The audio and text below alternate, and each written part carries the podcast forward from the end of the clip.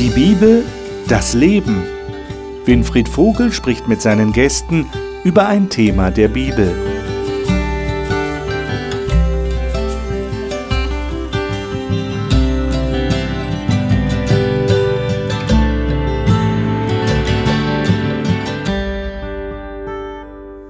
Willkommen zu dieser Sendung. Wir haben in der vergangenen Woche angefangen, über das Thema Kirche und Gesellschaft zu sprechen. Welche Rolle spielt die Kirche, oder wir könnten es auch erweitern, welche Rolle spielen Christen, gläubige Menschen in der heutigen Gesellschaft? Und wir haben angefangen, im Alten Testament ganz am Anfang der Bibel nachzuschauen, was war eigentlich der ursprüngliche Plan, den Gott verfolgt hat mit dieser Erde, mit der Erschaffung der Menschen. Und wir haben festgestellt, schon das letzte Mal, dass Gott bei der Erschaffung des Menschen gesagt hat, ich möchte gerne, dass ihr euch die Erde untertan macht und dass ihr über die Tiere, über die Natur herrscht. Wir haben auch festgestellt, das letzte Mal, das war ja noch bevor es diesen Vertrauensbruch zwischen Gott und Menschen gegeben hat. Das heißt, unter diesem macht euch untertan und herrscht über, kann eigentlich nicht was Negatives verstanden werden. Das muss etwas Positives gewesen sein. Das war Verantwortung, die die Menschen übernehmen sollten. Heute werden wir noch einmal auf dieses Thema zu sprechen kommen, und zwar unter dem Titel Eine neue Herrschaft der Liebe.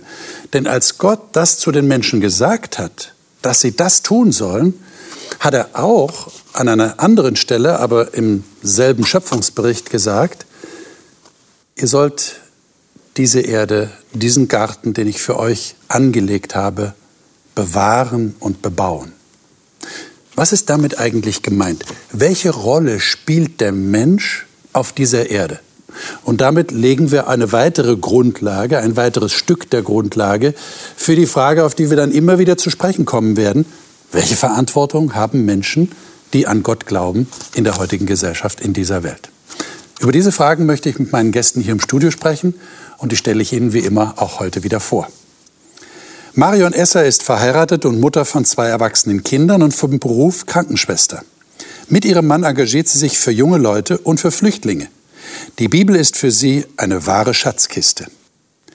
Sarah Sachse hat ihr Abitur gemacht und wird ein Jahr im Ausland sein. Sie liebt Musik, singt gerne und hört gerne die Geschichten, die andere zu erzählen haben. Selber redet sie gerne über Gott. Matthias Gaffron ist verheiratet, hat drei erwachsene Kinder und ist von Beruf Audioingenieur. Er macht sich viele Gedanken über den Glauben an Gott und redet gerne von der Freiheit des Evangeliums. Sven Fockner ist verheiratet mit Judith, hat zwei Kinder und ist vielen Zuschauern durch die Serie Arnion über die Offenbarung bekannt. Er leitet das Hope Bibelstudieninstitut, weil die Bibel für ihn mehr als nur ein Buch ist willkommen hier im Studio. Ich freue mich, dass ihr da seid. Der erste Text, den wir aufschlagen, steht im Psalm 8. Psalm Kapitel 8. Und dort die Verse 4 bis 10. Matthias, darf ich dich bitten, mal diese Verse zu lesen? Und zwar geht es da im Grunde genommen um eine andere Beschreibung der Schöpfung aber mit einer besonderen Betonung, auf die es uns ankommt. Ich blicke zum Himmel und sehe, was deine Hände geschaffen haben. Den Mond und die Sterne, allen hast du ihre Bahnen vorgezeichnet. Wie klein ist da der Mensch, und doch beachtest du ihn. Winzig ist er, und doch kümmerst du dich um ihn. Du hast ihn zur Krone der Schöpfung erhoben und ihn mit hoher Würde bekleidet. Nur du stehst über ihm. Du hast ihm den Auftrag gegeben, über deine Geschöpf zu herrschen. Alles hast du ihm zu Füßen gelegt, die Schafe und Rinder, die Tiere des Feldes, die Vögel unter dem Himmel und die Fische im weiten Meer. Herr unser Herrscher, groß und herrlich ist dein Name. Himmel und Erde sind Zeichen deiner Macht. Mhm, danke. Ich würde gern von euch wissen, was das mit euch macht, wenn ihr lest, wenn wir es jetzt mal personalisieren. Ich bin nur wenig geringer gemacht als die Engel oder in anderen Übersetzungen steht, glaube ich, als Gott. Ähm, was empfindet ihr da? Ist das toll? Ist das beängstigend oder? Also ich persönlich empfinde es als große Ehre. Okay. Ich meine, Gott ist mein Schöpfer, er hat mich gemacht und dann schlussendlich gibt er mir die ganze Freiheit und sagt, ja, du bist nur wenig niedriger als ich. Also das ist für mich schon eine Sache, da kann ich eigentlich kann ich mich immer, freue ich mich immer drüber, wenn ich auf solche Texte stoße. Mhm. Okay, wie geht's den anderen?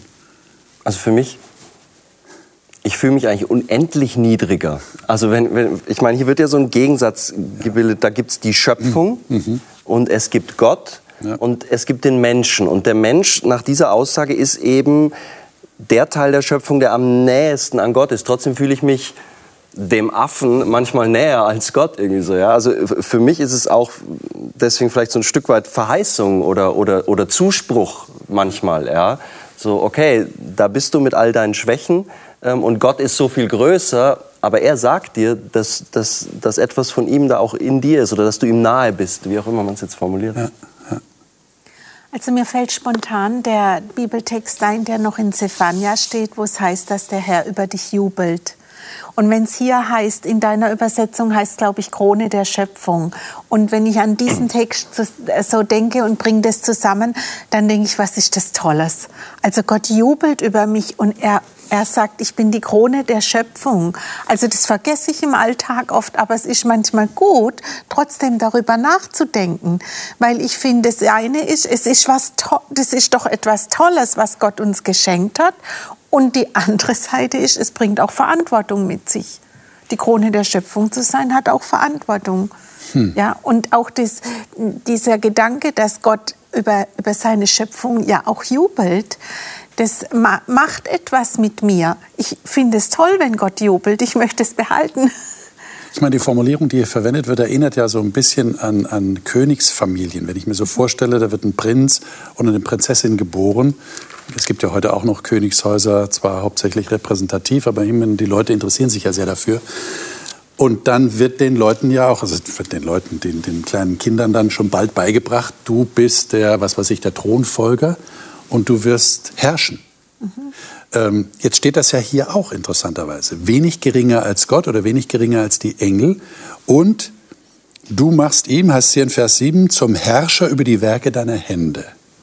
Jetzt hast du gerade gesagt, äh, Marion, äh, naja, das bringt auch Verantwortung mit sich. Jetzt würde mich interessieren, wie nehmt ihr die wahr, diese Verantwortung? Oder anders gefragt, wie herrscht ihr denn? Oder würde ich sagen, nein, ich bin zwar geringer als Gott, aber wenig geringer als Gott, aber ich bin ja kein Herrscher. Wo, wo soll ich denn herrschen? Man ist so weit weg irgendwie, ne? Also ja. von den Schafen und Rindern und den Tieren des Feldes so, ne? Wann habe ich mit denen zu tun? Eigentlich, eigentlich so gar nicht, ne? Ähm, wenn, wenn, man an den Schöpfungsbericht denkt, dann war da noch, noch mehr Gemeinschaft, da war das irgendwie greifbar, ja? Mhm. Ähm, aber es, ja, es ist ja wirklich eine Frage, wo wo haben wir noch direkten Kontakt? Oder vielleicht muss der Kontakt gar nicht direkt sein. Ja. Also ich denke, dass Gott uns immer Beispiele gegeben hat aus unserem eigenen Leben, um die Dinge zu verstehen. Also für mich ist ein Beispiel, wenn wir Kinder bekommen. Wenn wir Kinder bekommen, dann passen wir doch auf die auf wie auf unseren Augapfel. Wir lieben die, wir spüren die Verantwortung, wir wollen, dass was Besonderes aus ihnen wird. Und ich glaube, wenn Gott sagt, er hat uns die Erde gegeben, um sie zu bewahren, dann möchte er, dass wir etwas von dieser Verantwortung, die wir auch in der eigenen Familie spüren, für unser Umfeld spüren. Und da spielt es, wenn ich den Text aus den Psalmen lese, kein, keine Rolle, ob es sich um Menschen oder um seine Geschöpfung, äh, seine Schöpfung handelt. Und irgendwo in den Psalmen steht, glaube ich, auch, die ganze Schöpfung lechzt nach Erlösung sehnt sich nach Erlösung. Also auch die, die Schöpfung leidet offensichtlich. Also haben wir da auch eine Aufgabe. Kann ich nicht, also ich für mich kann das nicht anders verstehen. Gut, also du würdest jetzt äh, Herrsch, Herrschaft als Verantwortung mhm. interpretieren. Ich habe eine Verantwortung. Mhm. Dann wäre natürlich die Frage, die für mich daraus folgt, wie genau, wie ganz praktisch nehmt ihr die wahr?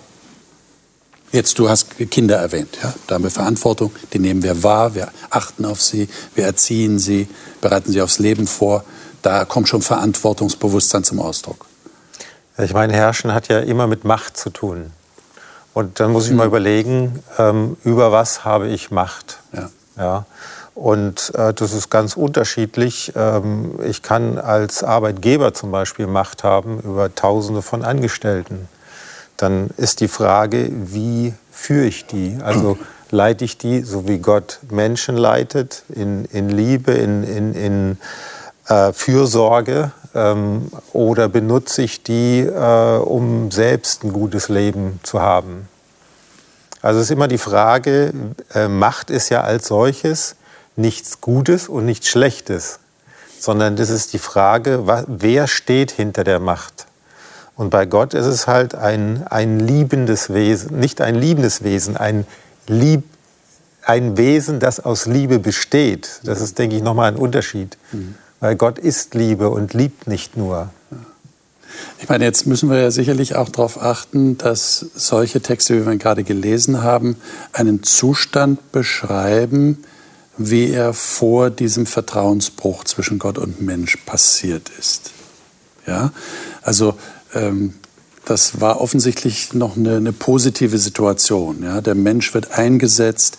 Wir hatten, glaube ich, in der letzten Sendung erwähnt, äh, Gott teilt seine Macht, seine Herrschaft mit dem Menschen. Das ist auch eine Ehrenbezeugung für den Menschen. Äh, jetzt hat ja hat es diesen Vertrauensbruch gegeben. Wenn wir den nächsten Text nehmen, den ich mir hier notiert habe, 1. Mose 2, 16 bis 17, ähm, da hat Gott dem Menschen geboten, du darfst von jedem Baum des Gartens essen, aber vom Baum der Erkenntnis des Guten und Bösen darfst du nicht essen. An dem Tag, da du davon isst, musst du sterben. Und wir hatten, glaube ich, das letzte Mal in der letzten Woche schon den Text in 1. Mose 3 erwähnt, wo es dann tatsächlich zu diesem Bruch kommt, weil der Mensch nicht auf Gott hört, was er hier gesagt hat. Und wenn wir dann einen Sprung machen zum Volk Israel später, also dem Volk, das Gott sich aus Ägypten da herausholt, hm, da gibt er ihnen zehn Gebote. Und die zehn Gebote sind ja nun allgemein bekannt. Äh, ich denke, auch unter Nichtchristen sind sie äh, gut bekannt. 2. Mose 20, 1 bis 17 können wir jetzt der Zeit haben nicht lesen, alle. Aber ich denke, wir sind vertraut genug damit, dass wir wissen, es geht hier darum, dass Gott etwas gebietet. Jetzt wäre meine Frage, warum ist es wichtig, dass Gott den Menschen etwas gebietet? Warum macht er das? Was steckt eigentlich dahinter? Wir haben ja heute so ein bisschen gebrochenes Verhältnis auch zu Geboten. Äh, ja, wir, regen uns ja schon auf über manche Gesetze, die der Staat erlässt, vor allem wenn wir es dann in der Ausführung äh, in Schwierigkeiten kommen, wenn die Polizei kommt und uns, was weiß ich, einen Strafzettel gibt oder so und wir sagen, was ist das wieder für ein Unsinn. Also wir haben ein gebrochenes Verhältnis dazu. Aber ursprünglich hat sich Gott was dabei gedacht. Na, ursprünglich waren die Gebote ja nicht. Okay. Ja, also also wenn man noch weiter zurückgeht, meinst der, du? Der Paulus schreibt, die Gebote sind erst später dazu gekommen. Man muss halt die Zeit auch sich angucken, wann die Gebote gekommen sind. Ja. Die sind nach 400-jähriger Gefangenschaft in Ägypten äh, gekommen. Das heißt, wo das Volk Gottes äh, 400 Jahre äh, im Prinzip mit der Muttermilch ähm, nicht Gottes äh, ähm, Gedanken eingeatmet und eingesogen hat, sondern eben äh, sehr andersartige. Und äh, in diese wir sagen, sündigen Gedanken hinein, äh, was sie ja 400 Jahre erlebt haben, da kommt äh, Gott und sagt, ich gebe euch mal eine Richtschnur, was ich mir gedacht habe. Und ähm, die gilt für uns, denke ich, heute nach wie vor, weil wir auch in einer säkularen Welt erzogen sind, wo einer den anderen frisst äh, und nicht das, das Gesetz der Liebe unbedingt ähm, immer herrscht. Ja, also von, von daher äh, ist es nicht das, was Gott von Anfang an gedacht hat, sondern die Gesetze sind für mich da, äh, dass sie Leben schützen von Menschen, die sich selbst nicht schützen können.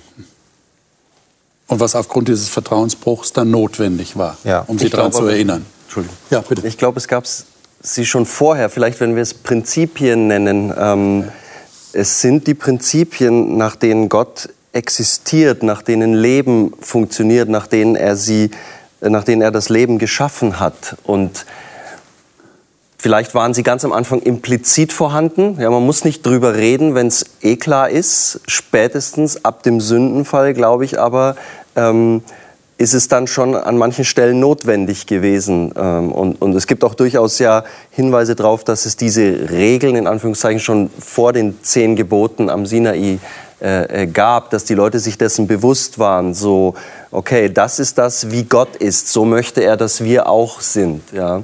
Also es wäre dann nicht so gewesen, als hätte Gott zu den Israeliten gesagt, also ich habe mir da übrigens was ausgedacht für euch, das hilft euch jetzt, sondern so wie ich dich verstehe, mehr so ein Ausdruck dessen, wer er eigentlich ist. Und das ist er eigentlich schon immer gewesen. Ja, ja. Was verloren gegangen ist ja. eigentlich mhm. jetzt. Und was jetzt durch den Vertrauensbruch ja. nicht mehr im Blickfeld war. Also für okay. mich ist es auch ein großer Beweis von Liebe, wenn wir jetzt auch sagen, die Regeln sind eigentlich menschliche Regeln. Also ich meine, das ist normales Zusammenleben. Und wenn Gott dann wirklich nochmal für die Menschen sagt, ja, so, so sieht's aus, dann ist es für mich einfach nochmal ein Zeichen, dass er, er könnte jetzt auch zornig reagieren oder alles. Aber er sagt es nochmal explizit, lebt so und das ist für mich nochmal ein Zeichen, dass er eigentlich auch immer mit Liebe an die Sache rangeht, indem er die Gebote dann gibt. Mhm. Also für mich ist es auch, ich vergleiche es gerne ein bisschen auch mit einer Gebrauchsanweisung. Ja, Gott gibt uns eine Gebrauchsanweisung, wie Leben gelingen kann. Also wie schnell sind doch die Prinzipien verloren gegangen schon bei Kain und Abel. Ja, und dann hat man ganz schnell gesehen, wie, wie dann Leben in die falsche Richtung läuft. Und ich denke, so ist es doch in unserem Leben auch. In unserem Leben, und wir brauchen uns doch heute nur in unserer Umgebung umgucken. Wie schnell läuft Leben in die falsche Richtung? Und Gott wollte damit eigentlich sagen, wenn du das tust, dann kann dein Leben auch gelingen. Wenn das alle Menschen machen, dann kann das Leben gelingen. Also von daher, das Wort Prinzipien gefällt mir sehr gut. Und ich denke, das gab es eigentlich schon immer.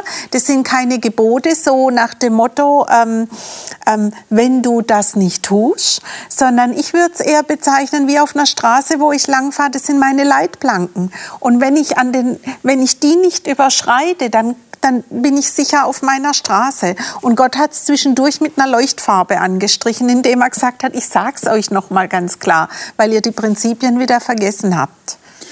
Aber jetzt könnte doch jemand kommen und sagen, warum hat Gott sich diese Mühe gemacht, diese Gebote zu formulieren, wo, wenn ich in dem Bild bleibe, viele Leute die Leitplanken einfach abmontieren und wir eine Welt haben, wie du es gerade gesagt hast, wo wir einander auffressen, ja, wo wir einander umbringen, wo wir, wo wir Böses miteinander im Sinn haben. Ähm, hätte man dann jetzt, wenn man jetzt sich als Ratgeber Gottes aufschwingen wollte, dich sagen müssen, lieber Gott, ähm, warum machst du das? Das ist ja sinnlos. Ich meine, schau dir doch mal diese Welt an. Macht ja keiner. Wer macht denn das? Gut, aber Gott hat ja auch wirklich das extra gemacht. Er hat gesagt, gut, ich gebe den Menschen den freien Willen und ich gebe ihnen auch die Freiheit, die Dinge zu tun. Ich gebe ihnen auch Verantwortung, aber ihm war ja natürlich klar, dass die Menschen auch diese Verantwortung missbrauchen können, weil Menschen sind nun mal Fehler, fehlerbehaftet und deswegen glaube ich schon, dass er damit gerechnet hat und es auf jeden Fall auch so kommen gesehen hat. Aber er hat trotzdem gesagt, es ist, es ist wichtig, dass ich mich in dieser Weise offenbare, dass die Leute wissen, woran sie sind. Ja, damit sie noch mal eine Leitschnur haben. Dass sie noch mal was haben. Und ich meine, die, wir sehen das ja, die zehn Gebote, die kennen heute, die gehören zum Allgemeinwissen dazu. Die haben sich bis heute gehalten. Deswegen war es meiner Meinung nach sehr gut, dass er sich einfach noch mal gemeldet hat und die Grundregeln noch mal aufgestellt hat. Aber wenn man es jetzt mal ganz salopp formuliert, muss Gott ja wahnsinnig frustriert sein wenn er sieht, äh, wie wenig das von Menschen beachtet wird, oder? Was meint ihr? Was würdet ihr sagen? Es muss doch eine große Enttäuschung für ihn sein. Ich glaube nicht, also ich stelle es mir nicht so vor, dass er sagt, ach Mensch, ihr Versager. Weil ich letztendlich am, am, am meisten leiden ja wir alle drunter. Sicher, er leidet mit, äh, äh das, das auf jeden Fall, aber wir tun uns ja nichts Gutes. Es ist ja nicht so, dass er sagt, das sind jetzt die Regeln und ich will mal sehen, ob ihr brav seid. Und dann, äh, dann ist er enttäuscht, äh, weil wir ihn nicht auf ihn hören, sondern das sind ja eben die Prinzipien, nach denen Leben funktioniert. Und da, wo du die Prinzipien nicht äh, beachtest, zerstörst du Leben. Und meistens betrifft es dich selber, ja, und das der Leute direkt um dich herum. Also es wäre eher Traurigkeit als mhm. diese Enttäuschung. Ja, ja. Weil es muss ja auch so sein. Ich meine, wenn ihr sagt, das ist zum Schutz von Menschen gegeben, ja, und das, denke ich, ist klar, ist eine Orientierung, eine Leitplanke zum Schutz, und jemand macht das dann nicht, dann ist das ja schon traurig. Ja, wenn man dann mit ansehen muss, stellt euch vor, das passiert mit den eigenen Kindern oder mit Freunden oder Verwandten oder wem auch immer, denen man wohlgesonnen ist und äh, denen will man helfen, die will man schützen und die lassen sich aber nicht schützen. Das ist ja dann traurig, oder? Ja, das ist unser Prinzip zwischen Freiheit und Liebe. Ne? Das, ist, das, das Dilemma kenn, kennt jeder, der selber Kinder hat. Das, das Dilemma, den Kindern die Freiheit zu geben, wenn man sie liebt. Man will sie in eine bestimmte Richtung erziehen und man will ihnen zeigen, das ist der Weg. Und trotzdem müssen sie die Freiheit haben, ihren eigenen Weg zu finden. Und da gehen sie nicht immer den Weg, den man selber wählen würde. Und das ist, das ist genau das Gleiche, denke ich, was Gott bei uns empfindet. Aber wenn wir uns heute umgucken, wir sehen immer in der Schöpfung und in unserer Welt, wir sehen immer beide Teile. Zum Glück hat uns Gott von der Schöpfung von so viel übrig gelassen, dass wir das Gute sehen können, dass wir das Tolle sehen. Wir sehen ein Neugeborenes. Ja, was ist das Wunderbare, selber so etwas schaffen zu können? Wir sehen die Blumen draußen auf dem Feld. Wir sehen aber auch, dann gehen wir in den dritten Kontinent und dann gehen wir auch in die Drittländer, wie wir Kontinente kaputt machen. Wir sehen heute, wie wir mit Massentierhaltung umgehen. Wie gehen wir mit der Schöpfung um? Wir, wir werfen Küken lebendig in der Schredder und keiner schreit auf, außer Tierschutzorganisation. Also wir haben beide Seiten. Wir haben immer noch das Tolle in der Schöpfung und wir sehen, wie die Erde kaputt geht. Und ich denke manchmal, Gott wundert sich eher, dass wir da nicht mehr mitleiden mit der Schöpfung. Das, glaube ich, wundert sich Gott manchmal, dass er denkt, er hat uns das gegeben, hat uns zum Herrscher gemacht, zum Bewahrer. Und wie gehen wir damit um? Und hat uns diese Orientierung, diese klare ja. Orientierung gegeben, wie wir praktisch mhm. herrschen sollten. Mhm. Jetzt ist ja ein wichtiger Text in 1. Mose 2, Vers 15, den sollten wir unbedingt lesen. Äh, das ist nur ein Satz, aber da steckt sehr viel drin. Und der spricht jetzt das an, was du gerade erwähnt hast, Marion. Vielleicht kannst du ihn gerade mal lesen. 1. Mose 2, Vers 15. Gott, der Herr, brachte den Menschen in den Garten Eden. Er sollte ihn bebauen und bewahren. So, was heißt das jetzt? Was meint es, dass der Mensch, jetzt steht hier Garten Eden, gut, man kann jetzt sagen, später waren sie nicht mehr in diesem Garten Eden, aber ich denke, es heißt ja an anderer Stelle auch, macht euch die Erde untertan. Also wir könnten mit Fug und Recht sagen, die Erde bewahren, bebauen oder ja, bebauen und bewahren. Was, was heißt das? Was erwartet Gott vom Menschen? Also ich würde mal sagen, man hat auf jeden Fall das Recht bekommen, wir als Menschen, die Erde zu erforschen. Wir haben, wir haben das Recht bekommen, unsere Häuser darauf zu bauen und mit der Erde etwas zu machen. Es ist nicht so, dass Gott gesagt hat, ich mach mal die Erde, aber du darfst nichts anfassen. Also das, ist, das hat er schon noch mal explizit gesagt. Aber das ist ja genauso, wie wenn du einem Kind ein Spielzeug gibst. Du sagst auch, kannst du gerne mitspielen, aber wenn du es kaputt machst, ist es halt kaputt. Und ich würde das so ziemlich als Vergleich sehen, dass wir halt bei, auf die Erde natürlich auch achten müssen. Wenn wir mit ihr spielen, wenn, ihr, wenn wir sie bebauen, wenn wir in ihr leben, können wir sie auch nicht ausbeuten. Hm. Okay.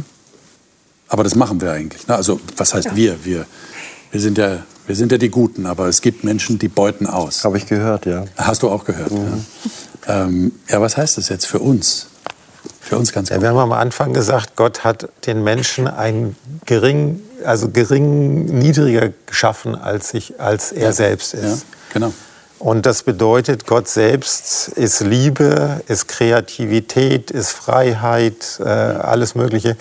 Und das ähm, war eigentlich die Aufgabe oder, oder der Sinn des Menschen, das wiederzuspiegeln. Und so wie er halt äh, Gott ähm, die, das Weltall und alles geschaffen hat, so hat er dem Menschen Möglichkeit gegeben, jetzt sich auf der Erde sozusagen auszutoben äh, und da etwas zu schaffen. Und weil der Mensch halt ganz frisch war als Erwachsener, setzt er ihn erstmal in einen Garten und sagt, so in etwa könnte ich es mir vorstellen. Mhm. Und jetzt mach. Also auch diese, diese ähm, Freiheit zur Kreativität dann weitergegeben. Ähm, sonst wäre er ja nicht Gott ähnlich. Jetzt ähm, versuchen wir das mal in unsere Zeit, in unser Leben hineinzubringen. Äh, können wir das überhaupt? Mal die erste Frage. Äh, bebaut und bewahrt ihr den Garten Gottes? Also ich meine jetzt mal die ganze Erde. Und wenn ja, wie macht ihr das? Also ich, ich denke, wir, wir, wir schwanken oft zwischen, dass wir ganz viel tun wollen und der Resignation, dass wir als kleines Teilchen ja doch zum Ganzen nichts beitragen können. Ne? Und dann äh, erfolgt oft aus diesem, ich bin ja doch nur ein ganz kleines Teilchen, der Rückzug zu sagen, ich mache halt nichts. Aber ich glaube, dass Gott von uns erwartet, dass wir verantwortlich leben. Das, und für mich heißt dieses Bewahren heute, dass ich verantwortlich verantwortlich mit allem umgehe, was Gott mir eigentlich gibt. Wir haben es heute von der, von der Macht und von der Herrschaft vorhin gehabt. Und ähm, da sage ich, es gibt auch die Macht des Verbrauchers zum Beispiel. Den Ausdruck haben wir auch schon gehört. Wir können auch mächtig sein in, in gutem Sinne. Und das, glaube ich, fängt in meinem Alltag an. Wo lebe ich verantwortlich? Mache ich mir noch Gedanken?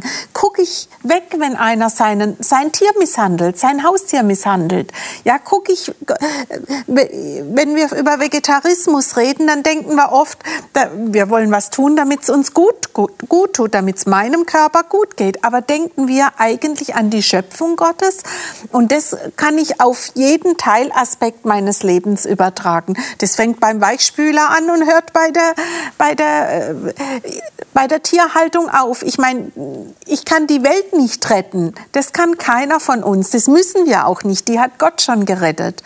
Aber dieses verantwortlich Leben in dem Bewusstsein, das, was ich habe, hat Gott mir gegeben. Und so gehe ich mit allem, was mir begegnet, um.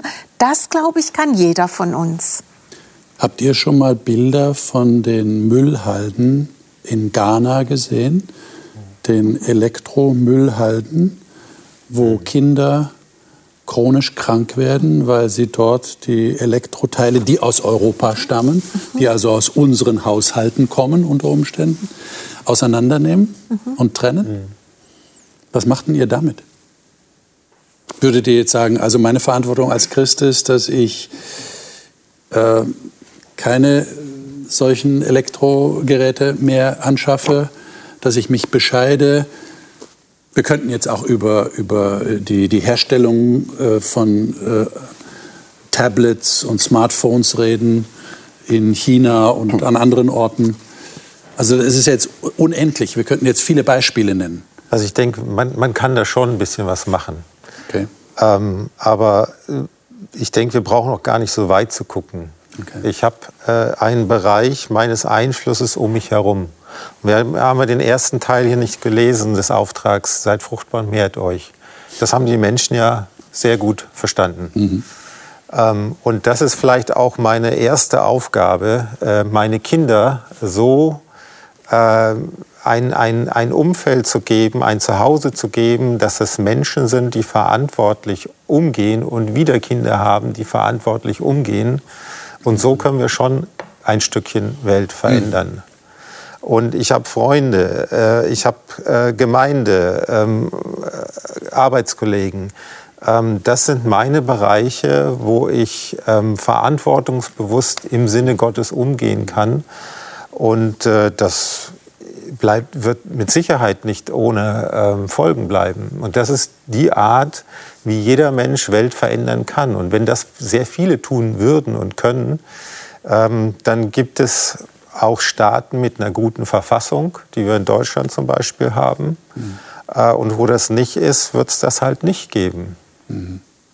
Also du würdest sagen, nicht so sehr auf die systemischen Katastrophen schauen, die das wir nicht sofort ändern können, sondern eher in meinem persönlichen Bereich tun, nicht, was ich kann. Ich würde das nicht ausschließlich, entweder das eine oder das andere, sondern wo ich was tun kann, soll ich es tun, mhm. aber nicht daran verzweifeln, dass ich die Welt nicht retten kann. Mhm.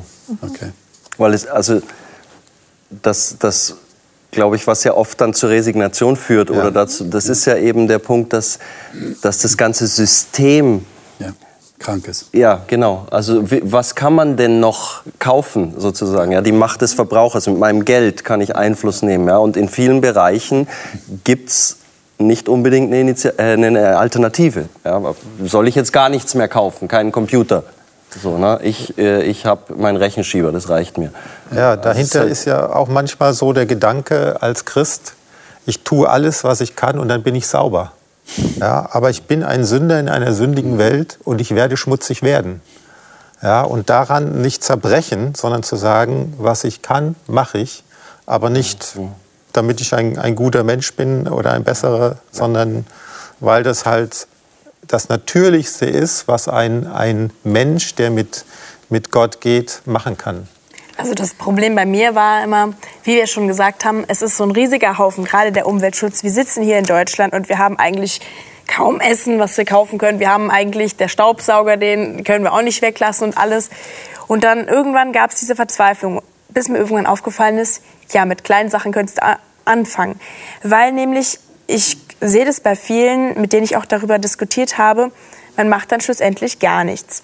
Und dann kann man meiner Meinung nach einfach anfangen, sowas wie öffentliche Verkehrsmittel zu benutzen. Das ist so eine kleine Alternative für mich für den Anfang, anstatt das Auto zu nehmen oder das Fahrrad kann man auch, das ist auch besser als das Auto zu nehmen schlussendlich. Das sind für mich auch kleine Dinge, die einen Christen ausmachen, der sich über die Umwelt informiert. Es ist nicht das große Ganze. Wie wir gesagt haben, können wir das nicht verändern. Aber das Wichtige, was ich finde, ist, dass man halt auch wirklich mal anfängt. Ich meine, ganz viele Menschen, die machen es halt einfach nicht. Mich selber auch teilweise eingeschlossen. Muss man sich auch jeden Tag, finde ich, wieder aufs Neue motivieren, dann auch mal auf den Wochenmarkt zu gehen und ein bisschen mehr Geld für das Essen abzudrücken, was dann aber halt regional ist. Mhm. Genau, ich möchte es unterstützen. Ich denke, da geht es wirklich um das verantwortlich Leben in meinem Alltag. Das, was ich vorhin gesagt habe, ich kann die Welt nicht retten und ich will auch nicht resignieren und das will auch Gott nicht. Gott möchte, dass ich mein Leben genieße. Gott möchte auch, dass ich Freude am Leben habe. Ja, Gott sagt nicht, ich, ich, ich soll kein, kein Smartphone mehr haben, aber muss ich immer das Neueste haben, zum Beispiel. Ja. Da ist doch die Frage, und das finde ich in kleinen Schritten verantwortlich ich leben, da wo es mir auffällt, in meinem Alltag nicht wegzugucken, mhm. sondern da auch wirklich da Verantwortung zu übernehmen und trotzdem mein Leben zu genießen, denn das möchte Gott auch. Das sind die beiden Seiten der Schöpfung, die Gefallene und das, was uns jetzt noch übrig bleibt von der Gefallenen, die wir haben und die wir auch genießen sollen. Jetzt höre ich von euch schon einige Male, wir können die Welt nicht retten. Würdet ihr sagen, dass das für euch ein wichtiger Grund ist, einer Kirche anzugehören und nicht einer Umweltschutzorganisation wie Greenpeace zum Beispiel? Wobei ich jetzt nicht sagen will, dass, ich das, an, dass das einander ausschließen würde. Aber äh, habe ich das jetzt richtig interpretiert, dass ihr sagt, ich kann ja nicht die Welt retten, weil ich habe den Eindruck, Umweltschutzorganisationen, die, die wollen so ein bisschen die Welt retten oder für, für, die, für die Nachfahren bewahren, dass sie noch bewohnbar ist. Das, Würdet ihr sagen, das ist ein Grund, warum ihr einer Kirche angehört und nicht einer solchen Organisation? Nee. Nein. Nee, ich könnte auch so einer Organisation okay. angehören und einer Kirche angehören. Und beides. Okay. Äh, ich, beide. Ich denke, okay. denk, ähm, jeder Mensch ist mit Gaben und Fähigkeiten mhm. äh, ausgestattet und die lassen sich auch noch ausbauen. Und es gibt ja auch Menschen, die, viel, die wirklich die Welt verändert haben. Mhm. Und man weiß ja nicht, was aus seinen kleinen Anfängen ja. wird. Oder aus Schülern, äh, die aus solchen kleinen An Anfängen kommen. Das heißt, die, die, äh, die Möglichkeit, wirklich Welt zu verändern, die ist immer da. Aber meine Aufgabe ist es, das zu tun, wozu Gott mich beauftragt hat. Und alles, was ich tue darüber hinaus, wozu ich nicht beauftragt bin, brenne ich aus. Da, da verzweifle ich. Und von daher lehne ich mich innerlich auch ein Stück zurück und sage, ja, ich möchte nach diesem Text, äh, der in der Bibel steht, in den vorbereiteten guten Taten, die Gott für mich vorbereitet hat, wandeln, aber nicht mehr, weil alles mehr wäre meine Anstrengung, ähm, an der ich nur zerbrechen kann. Aber ihr würdet nicht jetzt euch einfach zurückziehen, so in, nur in euren persönlichen Bereich und sagen, da versuche ich alles zu tun. Ich wünschte. Aber ich werde jetzt nicht gegen den Walfang der Japaner protestieren mit Greenpeace oder äh, gegen äh, Verklappung von äh, irgendwelchen Chemikalien im Meer oder was auch immer es sein mag. Also wenn man, wenn man persönlich für sich erkannt hat, dieses, die Wale, wenn die Wale hier abgeschlachtet werden, ist es mein, mein Ding, dann ist es meine Sache, dann finde ich, kann man sich da gerne für einsetzen. Aber wenn man für sich persönlich erkannt hat, ich möchte gerne auf mein Essen achten, auf, auf die regionale Kost, dann kann man sich auch dafür einsetzen. Ich finde, man kann es nicht pauschalisieren und sagen, ja, du das und du das und das ist falsch, wenn du das machst, sondern es gibt ja auch glücklicherweise verschiedene Interessen und deswegen Interessen, interessieren sich die Leute auch für verschiedene Dinge und setzen sich dafür auch ein. Ich meine, stimmt, niemand, niemand kann alles machen aber jeder kann etwas machen und das sehe ich dann nicht nur als so, oh, mal gucken, was für mich gerade dran ist und jetzt ist halt gerade gar nichts dran. Der Text sagt ja schon, bebauen und bewahren oder äh, ja. wir haben drüber gesprochen, ja, also da ist eine Verantwortung da und eigentlich ist es ein bisschen beschämend, dass es nicht die Christen waren, die dieses Thema auf die Tagesordnung gebracht haben. Heute ist es selbstverständlich, wenn wir über Massentierhaltung sprechen, Umweltschutz oder eben äh, äh Konsumsünden, ja, aber das, das waren eigentlich nicht wir, sondern das waren die Greenpeace und Co., die uns dieses Bewusstsein gebracht haben. Ja. Und da ist halt die Frage, haben wir, haben wir gedacht, das wäre nicht geistlich oder, oder ist es, also ist, ist das nicht auch Teil unseres, unseres geistlichen Lebens, unserer geistlichen Verantwortung als Gläubige? Oder bezieht sich das nur auf meine Seele und mein, meine Sünden und mein was auch immer so? Ne? Ja, aber ich gehe mal davon aus, dass Menschen überhaupt nur in der Lage sind, Gutes zu tun, wenn sie durch den Geist Gottes angesprochen werden. Und von daher würde ich jetzt nicht von Christen und Greenpeace sprechen, mhm. sondern von Menschen, die sich leiten lassen mhm. äh, durch ihr Gewissen, das Gott ihnen schenkt und sagen, ich setze mich jetzt dafür ein. Mhm. Und in der Weise finde ich es auch gut, wenn sich Menschen politisch einsetzen mhm. oder wo auch ja. immer. Ja. ja. Also manchmal gehen ja Christen so damit um, ja, in der Politik, das ist schmutzig, da gehen wir nicht rein, ja. machen sie nicht schmutzig. Ähm, das ist nicht, wir sind mhm. Salz und Licht in dieser Welt und nicht außerhalb dieser Welt. Und auch Christen sind ja manchmal dankbar, dass es Leute gibt, die ihre Stimme in einem ja, bestimmten ja. Gebiet erheben ja, ja. oder in der Politik etwas bewirken, was positiv ist. Das gibt es ja nun auch. Ähm, und sagen, also, es ist gut, dass das so ist, aber sie selber würden es nicht machen. Jetzt gibt es noch einen Text, den ich mit euch lesen würde, in Jesaja 58. Der bringt noch einen, einen besonderen Aspekt in diese ganze Diskussion. Ähm, 58, 6 und 7, nur zwei Verse. Äh, Sarah, könntest du das mal lesen, wenn du es gerade aufgeschlagen hast? Mhm. Das, ist, das aber ist ein Fasten, an dem ich gefallen habe. Lass los, die du mit Unrecht gebunden hast, lass ledig, auf die du das Joch gelegt hast. Gib frei, die du bedrückst, reiß jedes Joch weg. Brich dem Hungrigen dein Brot, und die im Elend ohne Obdach sind, führe ins Haus. Wenn du einen nackt siehst, so kleide ihn und entzieh, entzieh dich nicht deinem Fleisch und Blut. Also etwas ist ja schon auffallend hier. Unter Fasten verstehen wir ja im religiösen Kontext, vor allem, es gibt auch, es gibt auch im nicht religiösen Kontext Fasten, ja, ähm, dass man einfach sich des Essens enthält, um zu entschlacken, zu entgiften oder einfach gesünder zu werden. Ähm, aber gerade im religiösen Kontext gibt es ja dieses Fasten. Und Jetzt sagt Gott hier an dieser Stelle, also mir geht es eigentlich gar nicht darum, dass ihr auf Essen verzichtet, sondern mir geht es um etwas ganz anderes. Mhm. Ja? Äh, was will Gott hier sagen? Worum geht es ihm bei der Verantwortung, von der wir gesprochen haben? Also wenn ich den Text lese, dann denke ich, da geht es eigentlich genau um das Thema, dass ich die Verantwortung übernehme für das, was mir im Alltag begegnet. Da heißt es für mich nicht, es geht und sucht auf der Welt, wer ist alles nackt sondern der, wenn du einen Nackten siehst, dann kleide ihn. Mhm. Also das heißt, ich muss auch ein Stück mein Leben leben, aber das, was ich sehe, soll ich eigentlich im Sinne Gottes handeln. Und im Sinne Gottes handeln heißt, dass ich mit allem, was mir begegnet, ordentlich, anständig umgehe, dass ich den Unterdrückten helfe. Und da spielt es keine Rolle, ob das der Arbeitnehmer ist, der mit mir in einem Betrieb arbeitet, ob ich da, ähm, äh, ja, du hast vorhin gesagt, ich bin Betriebsrätin, also auch da sich einsetzen für Unterdrückte, für Recht und Ordnung. Wo, da denke ich oft, wo sind wir Christen? Wo sind wir Christen an diesen Stellen, wo wir uns einsetzen, wo die Not der Menschen ist, wo die Not der, nicht nur Menschen, Tiere, alles, was die Not der Umwelt, wo sind wir Christen da? Und das ist, glaube ich, das, was Gott hier meint. Handelt in meinem Sinne mit dem, was ich euch gegeben habe. Mhm. Ja, ein paar Texte vorher äh, wird ja hier beschrieben, was dieses Fasten, wo Gott sagt, das interessiert mich überhaupt nicht, äh, besteht. Mhm.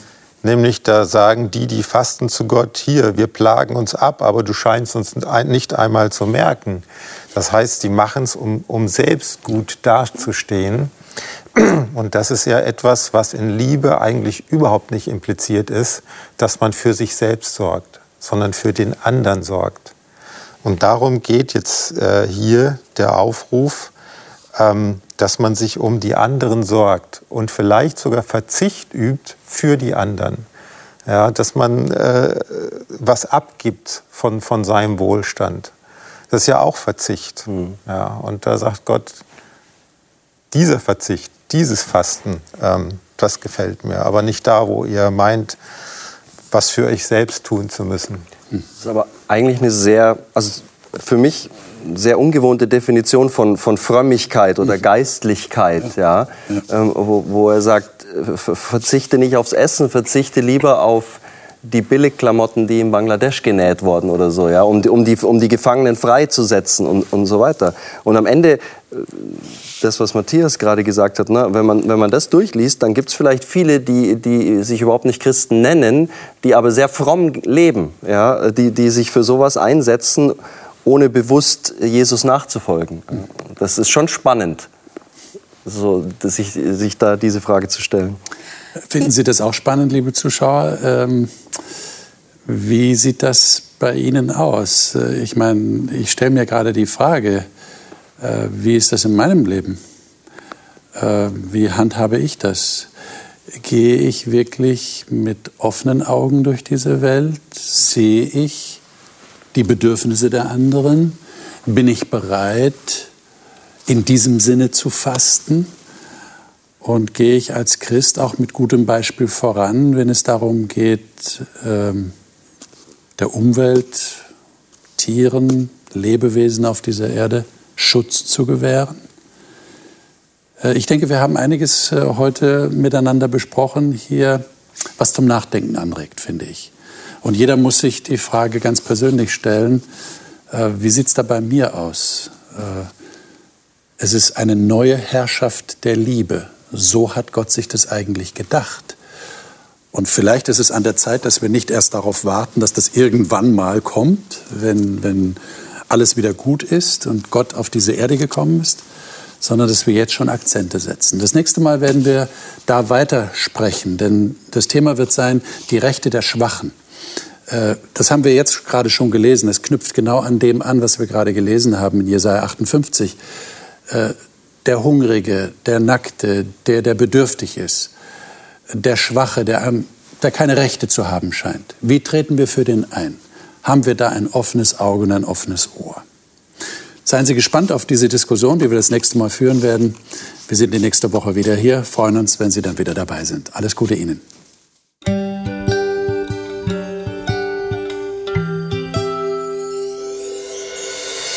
Sie hörten auf Hope Channel Radio die Bibel, das Leben mit Winfried Vogel und seiner Gesprächsrunde.